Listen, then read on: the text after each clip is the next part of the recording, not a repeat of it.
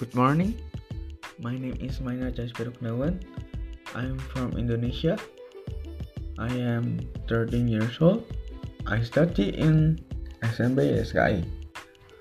I am 8th grade. My hobby is doing sport. I am a humorous person. Maybe that's all. Thank you.